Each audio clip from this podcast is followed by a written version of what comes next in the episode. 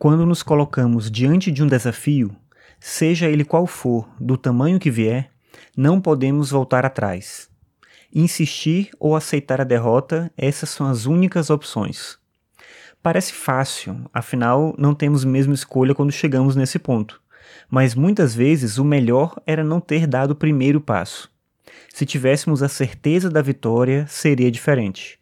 Se conseguíssemos aprender com as desilusões, também. Mas o que vai acontecer quase sempre é algo diverso. O sucesso trará confiança e vontade de arriscar mais, tentar mais. E a derrota, essa é um sofrimento constante, insistente. Os estoicos diziam que devemos nos contentar com o presente e não desejar nada além dele. Amando o presente, estaremos sempre no lucro, encarando o momento atual como o mais importante, o único que existe, na verdade. É uma sabedoria que é também um tipo de loucura, afinal, contraria o que nós somos, o que nós não podemos deixar de ser. Mas a pergunta que fica é essa: Existe outro jeito de vivermos em paz?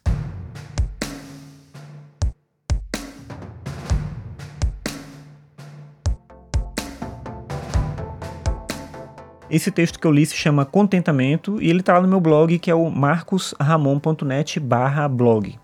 Como sugere o título do podcast, Leituras, esse podcast é um conjunto de leituras de textos que eu escrevi e que estão no blog ou em algum outro lugar. Se você gostar, dá uma olhada também lá no meu site para ver as coisas que eu ando fazendo. Obrigado pela sua audiência e até a próxima.